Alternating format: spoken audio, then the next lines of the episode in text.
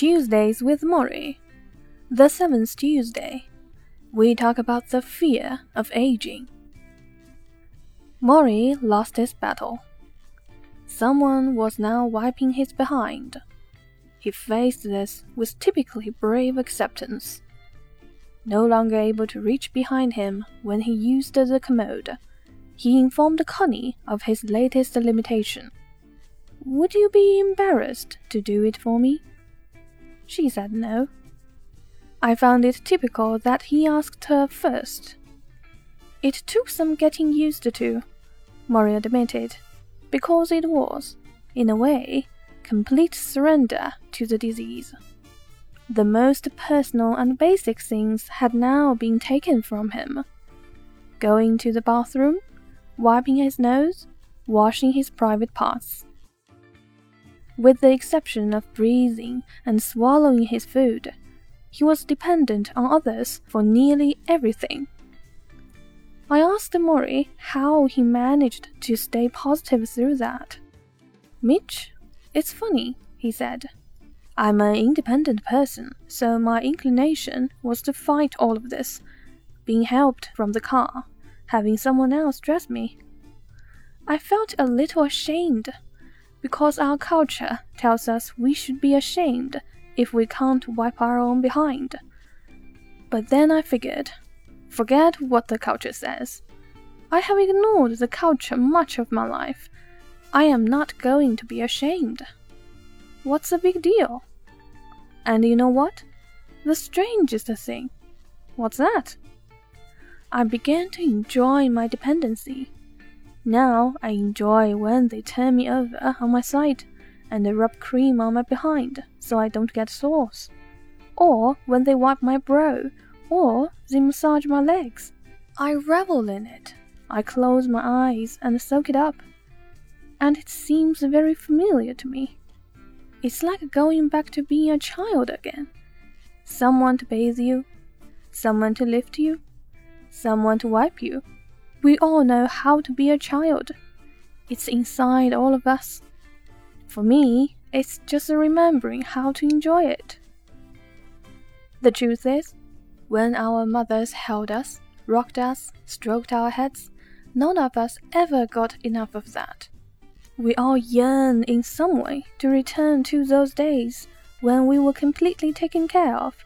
Unconditional love, unconditional attention, most of us didn't get enough. I know I didn't.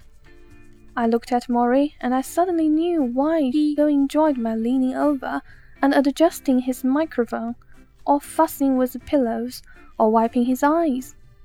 Human touch. At 78, he was given as an adult and taking as a child. Later that day, we talked about aging. Or maybe I should say the fear of aging, another of the issues on my What's Bugging My Generation list. On my ride from the Boston airport, I had counted the billboards that featured young and beautiful people.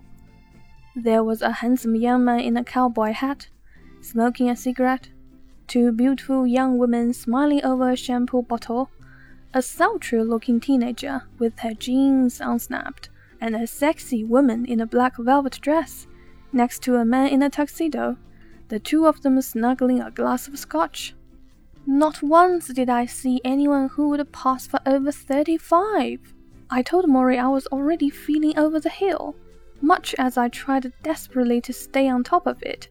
I worked out constantly, watched what I ate, checked my hairline in the mirror. I had gone from being proud to say my age, because of all I had done so young, to not bringing it up, for fear I was getting too close to 40 and, uh, therefore, professional oblivion. Morrie had aging in better perspective. All this emphasized on use. I don't buy it, he said. Listen, I know what a misery being young can be, so don't tell me it's so great. All these kids who came to me with their struggles, their strife, their feeling of inadequacy, their sense that life was miserable, so bad they wanted to kill themselves. And in addition to all the miseries, the young are not wise. They have very little understanding about life. Who wants to live every day when you don't know what's going on? When people are manipulating you, telling you to buy this perfume and you'll be beautiful, or this pair of jeans and you'll be sexy, and you believe them. It's such nonsense. Weren't you ever afraid to grow old? I asked. Mitch, I embrace aging. Embrace it? It's very simple. As you grow, you learn more. If you stayed at 22, you'd always be as ignorant as you were at 22. Aging is not just a decay, you know, it's growth. It's more than the negative that you are going to die. It's also the positive that you understand you are going to die, and that you live a better life because of it. Yes, I said, but if aging was so valuable, why do people always say, Oh, if I were young again?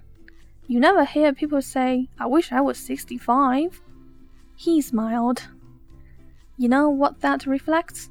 Unsatisfied lives, unfulfilled lives, lives that haven't found a meaning. Because if you've found meaning in your life, you don't want to go back. You want to go forward. You want to see more, do more.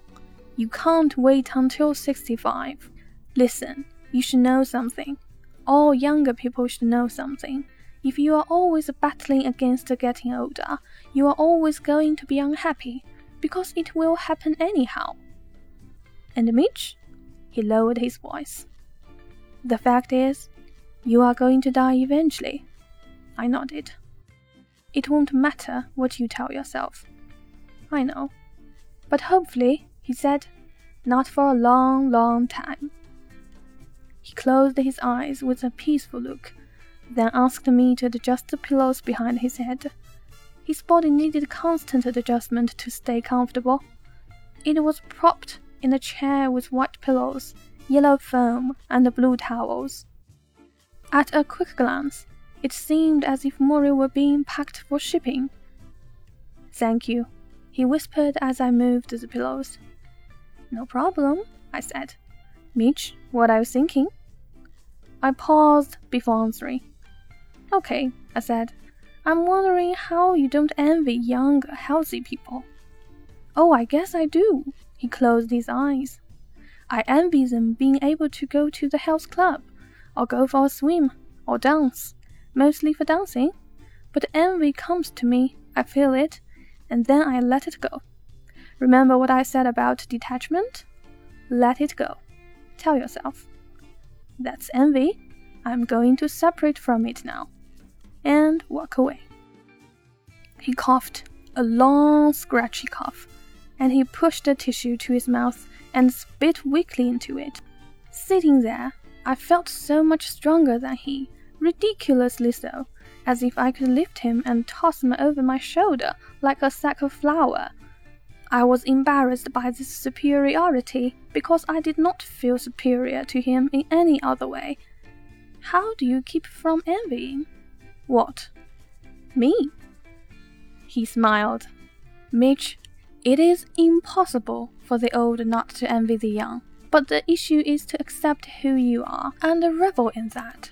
This is your time to be in your thirties. I had my time to be in my thirties and now is my time to be 78. You have to find what's good and true and beautiful in your life, as it is now. Looking back makes you competitive, and age is not a competitive issue. He exhaled and lowered his eyes as if to watch his breath scatter into the air. The truth is, part of me is every age. I'm a three year old. I'm a five year old. I'm a 37 year old. I'm a 50 year old. I've been through all of them, and I know what it's like. I delight in being a child when it's appropriate to be a child.